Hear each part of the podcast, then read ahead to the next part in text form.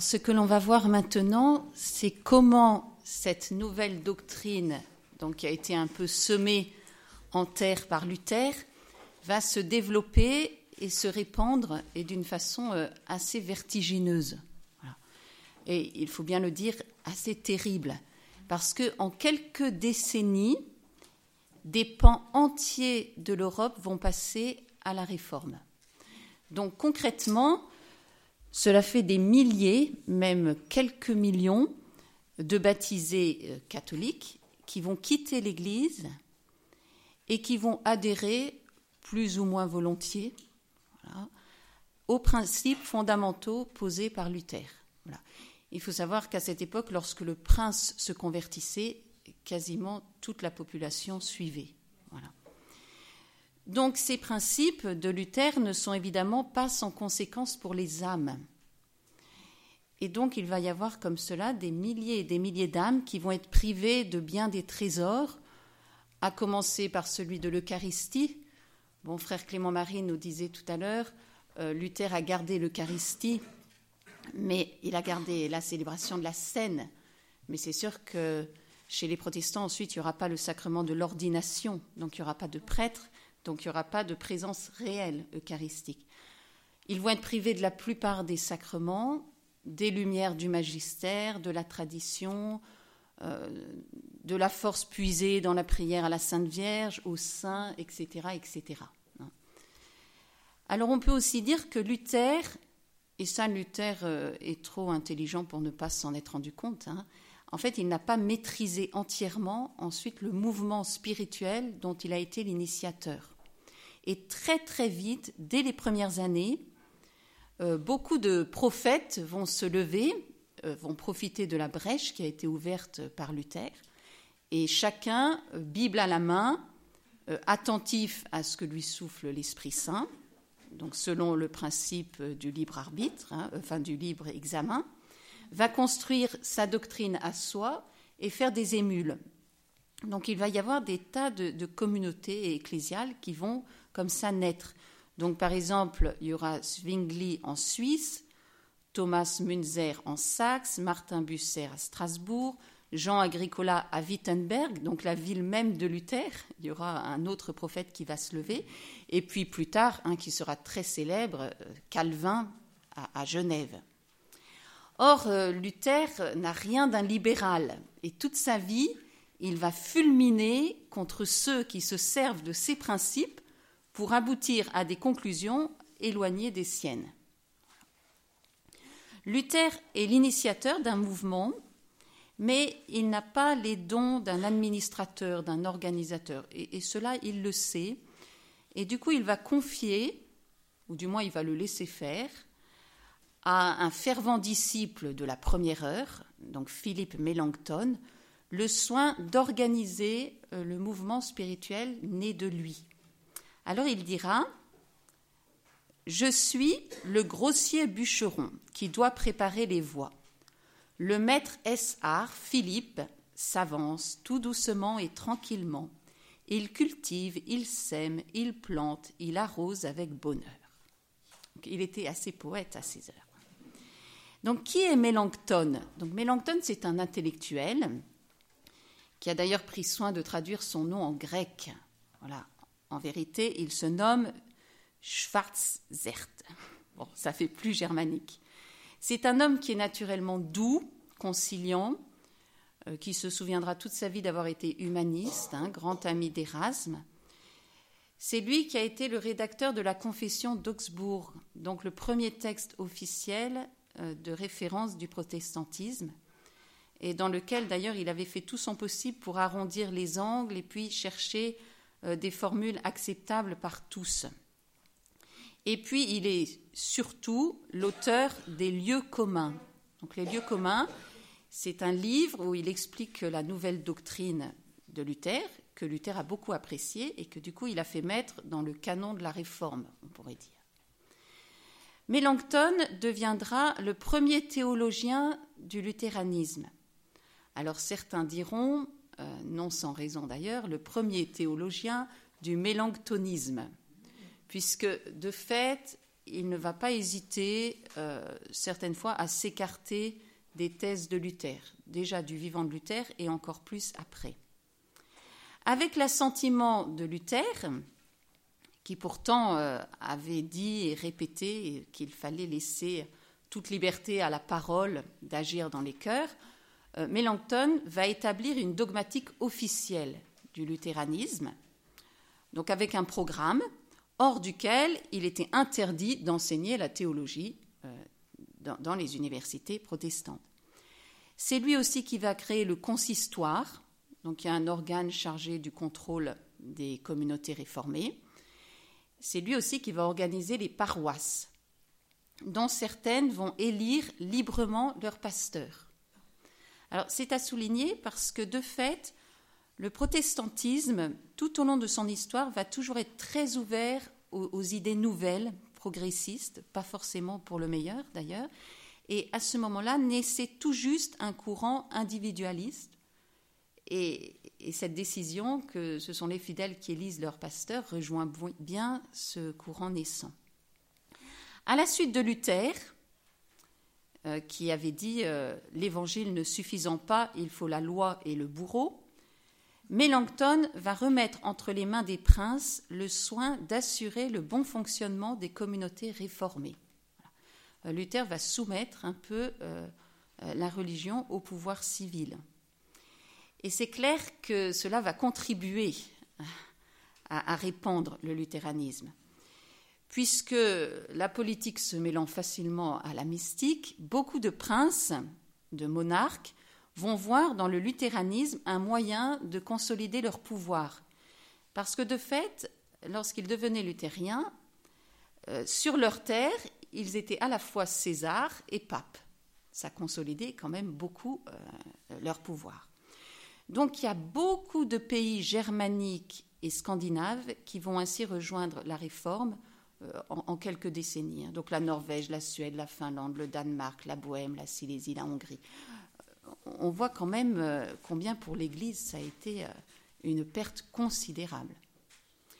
S'il est un pays où le pouvoir politique va être décisif pour le passage bah, de tout un peuple au protestantisme, c'est bien l'Angleterre. On va voir un petit peu l'anglicanisme. Les idées de Luther sont arrivées en Angleterre en 1520. Donc vous voyez, juste trois ans après qu'il ait placardé ces fameuses thèses. Lorsqu'elles arrivent sur l'île, on peut dire qu'elles n'y trouvent pas bon accueil. Les Anglais sont profondément attachés à la foi catholique et leur roi Henri VIII va même être tellement choqué que Luther ne reconnaisse que trois sacrements qu'il va écrire un ouvrage de théologie pour rappeler la droite doctrine à ce sujet. Et d'ailleurs, cet ouvrage lui vaudra le titre de défenseur de la foi, un titre qui va lui être donné par le pape. Henri VIII donc semble très attaché à la foi de ses pères. On dit d'ailleurs qu'il entendait jusqu'à trois messes par jour et qu'il ne se couchait jamais avant d'avoir dit compli. Ceci dit, c'est un roi ambitieux, violent, qui ne supporte pas la contradiction qui est de très belle prestance. On dit qu'il avait une, grande barbe flamboyante rousse, même si ensuite il est passé à la postérité hein, sous le nom de barbe bleue. Donc il aime séduire, il ne s'en prive pas, même s'il est marié devant l'Église et devant Dieu, devant les hommes, avec Catherine d'Aragon. Il a été marié 18 ans avec elle, en ayant quand même euh, beaucoup d'autres aventures parallèles. Et en 1527, il va s'éprendre follement d'Anne Boleyn, et donc il va désirer l'épouser. Ça ne lui suffit pas qu'elle soit sa maîtresse parce qu'il veut qu'elle lui donne un fils, ce dont Catherine s'est montrée incapable, et qui deviendrait l'héritier, donc légitime du trône. Henri VIII est assez habile, et donc il va essayer de chercher quelque chose qui va pouvoir euh, rendre euh, son premier mariage euh, nul, on va dire. Donc il va remettre en cause une dispense que lui avait donné le pape 18 ans plus tôt, très facilement, parce que de fait, ce n'était pas un obstacle majeur. Il avait dû avoir une dispense pour se marier avec Catherine d'Aragon, qui était la veuve de son frère. À ce moment-là, ça demandait bon, une dispense, il l'avait eue. Et voici qu'il appelle Catherine, qui lui dit qu'il a la conscience tourmentée, qu'il se sent en état de péché mortel, parce que cette dispense n'est sans doute pas valide et il veut la renvoyer. Donc le Parlement a été convoqué, il se montre acquis à la cause. Le Saint-Siège essaie de faire traîner les choses. C'est déjà une période pas facile pour le pape qui voit partir des peuples et des peuples. Et puis l'archevêque de Canterbury, Berry, lui, en 1533, va déclarer la nouvelle union valide. Cette union avait été euh, célébrée secrètement cinq mois plus tôt. Donc, le roi épouse Anne Boleyn. À ce moment-là, cette dernière ignore que son prince charmant va l'envoyer à l'échafaud trois ans plus tard, pour raison, c'est assez renversant, d'adultère. Donc il faut rappeler qu'Henri VIII ensuite a eu encore quatre femmes, dont une autre qu'il a envoyée à l'échafaud, une autre qui est morte, une autre qu'il a renvoyée. Donc euh, c'est barbe bleue. Hein. Et Anne, Anne ne, vient, tu, ne vois-tu rien venir, c'est Anne Boleyn. Donc Rome va réagir. Le 11 juillet 1533, Henri VIII est excommunié. Et donc il va entreprendre toute une série de mesures qui sont bien dans l'air du temps, puisqu'il y a plein d'autres monarques qui le font. Il va faire de l'Église d'Angleterre une Église nationale indépendante du pape. Et donc, ordre est donné au clergé d'expliquer aux fidèles ce que veut dire suprématie royale. On peut déplorer euh, le fait que de nombreux prêtres séculiers vont assez vite entrer euh, dans les vues royales. C'est chez les religieux qu'il y aura plus de résistance. Et d'ailleurs, euh, on peut dire qu'il y aura une véritable résistance catholique, mais c'est un fait qui n'a pas su s'organiser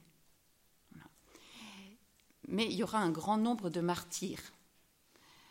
Deux sont particulièrement célèbres jusque de nos jours. Hein. C'est donc l'évêque Saint John Fisher, qui était octogénaire, qui a été d'ailleurs nommé cardinal alors qu'il était en prison, ce qui a rendu Henri VIII furieux, et il a dit il n'aura pas de tête où poser son chapeau. Et puis le chancelier Saint Thomas More, aussi très célèbre. Il faut quand même noter que même des luthériens sont poursuivis. Henri VIII n'a pas oublié qu'il était défenseur de la foi. Et Henri VIII ne supporte pas les hérétiques. D'ailleurs, euh, il observe, il est fin politique, il observe bien que la réforme à peine née tend à se diviser en de multiples euh, sectes religieuses. Et lui, pour l'unité de son royaume, il lui faut une unité de foi, et il entend garder la foi catholique. Et d'ailleurs, jusqu'à sa mort, il gardera euh, cette pensée. Il y a des négateurs de la présence réelle, par exemple, qui seront envoyés au bûcher parce qu'ils ne croient pas en la présence réelle. Dans son testament, il va demander à ce qu'on dise beaucoup de messes pour lui. C'est sûr que c'est le démon se reconnaît dans ses contradictions. Hein. Mais très vite après la mort d'Henri VIII, c'est clair que l'Église d'Angleterre va être très influencée par le luthéranisme et ensuite par le calvinisme. Alors parlons justement un peu du calvinisme. Euh, Jean Calvin, qui est un Français, qui est né en Picardie, il est né en 1509, donc l'année où Henri VIII est monté sur le trône d'Angleterre. Donc lui, il est d'une famille aisée, euh, profondément catholique. Et très jeune, il va se montrer euh, tel qu'il sera toute sa vie. C'est un garçon résolu, exigeant pour lui-même, pour les autres, réservé, timide, euh, très secret, persévérant et en mettant au service de ce qu'il entreprend une intelligence fulgurante et puis une mémoire infaillible. Donc il va mener des études sérieusement, comme tout ce qu'il fait, et puis euh, très brillamment aussi. Et il est convaincu qu'il est né pour accomplir une grande mission. Alors quand et comment passa-t-il aux idées de Luther? C'est difficile de le dire avec précision car euh, Luther et Calvin sont très très différents. Luther, euh, on a en détail tous ses états d'âme. Calvin, c'est un homme excessivement discret. D'ailleurs, il dira Je n'aime pas parler de moi, j'ai toujours aimé l'ombre. Il y a quelques textes seulement qui peuvent en témoigner. Une lente évolution, donc il parle d'un désir de retrouver un christianisme plus pur, sans doute une dernière secousse finale, mais quand il se sera décidé, ce sera euh, pour toujours. Ce n'est pas un homme qui revient en arrière. Et il semble qu'il n'ait pas eu tous ces débats d'âme que, que Luther a eus. À 27 ans, il va écrire un livre qui va avoir un retentissement incroyable, L'institution chrétienne. Et par ce livre, il va devenir, euh, c'est Bossuet qui dira cela par la suite, le second patriarche de la Réforme. Donc c'est un livre euh, qui va l'accompagner toute sa vie. Toute sa vie, il va le développer, le retoucher, l'étoffer, etc. La première édition comportait six chapitres, la dernière va en comporter 80. Donc au départ, c'est un résumé, à la fin, c'est un véritable manuel de théologie où pas une question n'est négligée et où il expose toute sa pensée. Euh, Calvin est quelqu'un de très très euh, logique. Sa pensée euh, est bien bâtie. Donc à la lumière de la parole de Dieu, qui est considérée donc comme unique source de vérité, il va exposer toute sa conception du monde et puis de la destinée humaine. Donc on va y retrouver les principales thèses de Luther, mais souvent poussées beaucoup plus loin. Euh, par exemple, euh, il va dire que les sacrements sont des signes dénués de toute efficacité. Pour lui, il est clair que l'Eucharistie n'est qu'un symbole, alors que Luther euh, croyait quand même à une présence spirituelle de Jésus. Et puis, là où il ira beaucoup plus loin aussi, c'est pour la doctrine de la prédestination. Euh, pour lui, cette doctrine sera vraiment à la base de tout. Alors, cette doctrine, de fait, c'est la conséquence logique, si on pousse euh, jusqu'au bout, euh, de façon logique et implacable, les principes de Luther. Ceci dit, Luther n'y a jamais été tout à fait à l'aise.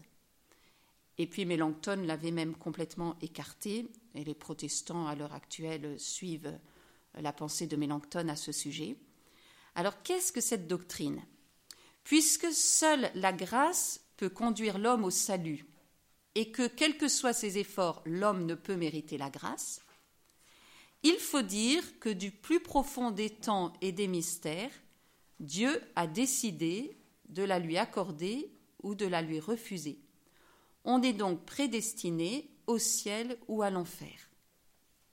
Donc c'est vraiment terrible. Voilà. Même Luther, il n'était pas à l'aise. Il le sentait bien que ses principes conduisaient à cela, mais, mais Calvin euh, va assumer complètement cette doctrine. Voilà.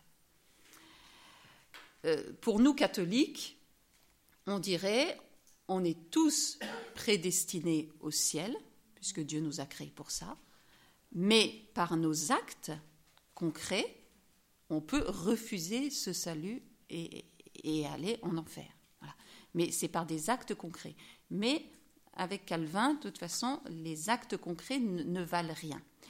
Ceci dit, bon, déjà, pour les croyants, heureusement pour eux, Calvin dit que s'ils ont la foi, c'est le signe qu'ils sont sauvés, qu'ils ont été prédestinés au salut. Et compte tenu de cette destinée, ils sont tenus de vivre saintement on retrouve quand même la morale. D'ailleurs, Calvin était très intransigeant. Et euh, ensuite, hein, lorsqu'il a gouverné euh, Genève, il est clair que même il enseignait que tout le monde, prédestiné au ciel ou à l'enfer, tout le monde est capable d'exercer la justice civile. Et donc coupable si on ne le fait pas, mais la justice civile ne les sauve pas. Une profonde différence entre Luther et Calvin aussi, c'est par rapport à leur conception de l'Église. Donc tous deux, surtout Luther, qui va d'ailleurs en garder toujours un peu la nostalgie, tous deux avaient d'abord rêvé d'une Église invisible. Vous voyez, une église des saints à laquelle on appartient bah, dès que l'Esprit Saint a semé la parole en nous. Une réalité spirituelle qui, n'a que faire de l'institution. Mais tous deux se sont vite rendus compte à quelle anarchie euh, cette conception euh, platonicienne, pourrait-on dire, euh, de l'Église. Mais tandis que Luther s'est tourné vers les princes pour leur demander de faire appliquer sur leur terre les principes de la réforme, et donc d'un certain côté, a soumis la religion au pouvoir civil. Et là, on peut dire qu'Henri VIII avait tout à fait assimilé ce principe. Mais Calvin, lui, va renverser la relation entre Église et État. Il va justifier théologiquement l'Église institution et la charger, euh, dans sa collaboration avec l'État, de contrôler ce dernier. L'Église est au-dessus de l'État. Calvin va arriver à Genève en 1541, donc il a 32 ans. Genève est alors une ville impériale, on peut dire comme un petit État indépendant. Calvin y avait déjà fait une première apparition. Pendant deux ans, il y avait été pasteur, maître de théologie, et il avait tenté de mettre euh, au pas la ville, mais il en avait été chassé à cause de sa rigidité. Et voici que ce sont les magistrats de la ville qui sont lassés de l'anarchie qui règne dans leur cité, qui vont le supplier de revenir. Et cette fois-ci, il y restera 23 ans jusqu'à sa mort en 1564. Lorsque Calvin arrive à Genève, il s'est marié, on peut dire par devoir. Comme euh, il luttait beaucoup contre le célibat des prêtres, il a voulu être cohérent. Mais euh, sa, femme a été très discrète. D'ailleurs, elle, est décédée assez vite. Elle n'a pas eu d'influence. Elle n'a pas eu d'influence. Donc, il a une énergie farouche qui est le fruit d'un perpétuel combat contre lui-même. Donc déjà un combat contre les faiblesses de son corps, euh, Calvin avait très souvent des migraines, des malaises, etc. Euh, mais cela ne l'empêchait pas de fournir un travail intense, de ne dormir que quelques heures par jour. C'était un homme qui, qui surmontait les faiblesses à la force du poignet. Et puis combat aussi contre sa timidité naturelle pour, envers et contre tout, imposer le règne de Dieu dans sa ville. Et c'est vrai que le régime qu'il va instaurer à Genève va vite se révéler une dictature chrétienne telle que l'histoire n'en a connu aucune autre, de dictature chrétienne. Parce que Calvin entend soumettre toute la ville, de gré ou de force, car comme il le dit, il faut procurer leurs biens malgré qu'ils en aient, au commandement de l'Évangile, et au commandement de l'Évangile interprété par lui, bien sûr. Donc les douze premières années vont être très difficiles. Les Genevois ne vont, vont pas se laisser faire comme ça. Mais il y aura une répression terrible. Et puis aussi, il y aura un très fort apport d'étrangers, donc euh, beaucoup de Français, par exemple, qui vont fuir les persécutions en France, hein, donc qui seront protestants, qui vont arriver à Genève, qui vont être accueillis, bien sûr, les bras grands ouverts par Calvin. Et petit à petit, il est un fait que l'opinion publique va se montrer favorable à Calvin. Il semble même qu'il y ait eu un certain enthousiasme, alors qu'on n'oserait pas qualifier de saint, mais puisé dans la conviction de faire partie euh, de la cité sainte. La, cité sainte entre toutes, d'être le peuple des purs aussi. Donc en bon dictateur, Calvin va alors prendre à cœur de tout réglementer donc y compris ce que chacun fait chez soi euh, au coin du feu. Ça, c'est vrai que tout, tout, tout va être réglementé. Chaque faute morale sera punie par la loi. Même le péché qu'on fait qui concerne que nous, voilà, ce sera puni par la loi. Donc il est évidemment strictement obligatoire de participer au culte, de bien s'y tenir. Donc pour ne donner qu'un exemple, il y a 300 personnes en une seule année qui vont être inquiétées parce qu'ils se seront mal tenus pendant que Calvin prêchait. Et puis interdit aussi, par exemple, de réciter le Requiescat in pace sur la tombe d'un défunt, parce que le purgatoire n'existe pas pour Calvin. Donc c'est s'avouer hérétique, de, croire à l'hérésie du purgatoire. Euh, Et puis, euh, bon, on peut. Euh, j'ai beaucoup travaillé avec le livre de Daniel Robs, hein, vous voyez qu'il y a pas mal de pages, rien que pour la période de la Réforme. Il donne beaucoup, beaucoup d'exemples sur tout ce qui était puni par la loi, mais c'est assez impressionnant en fait. Hein.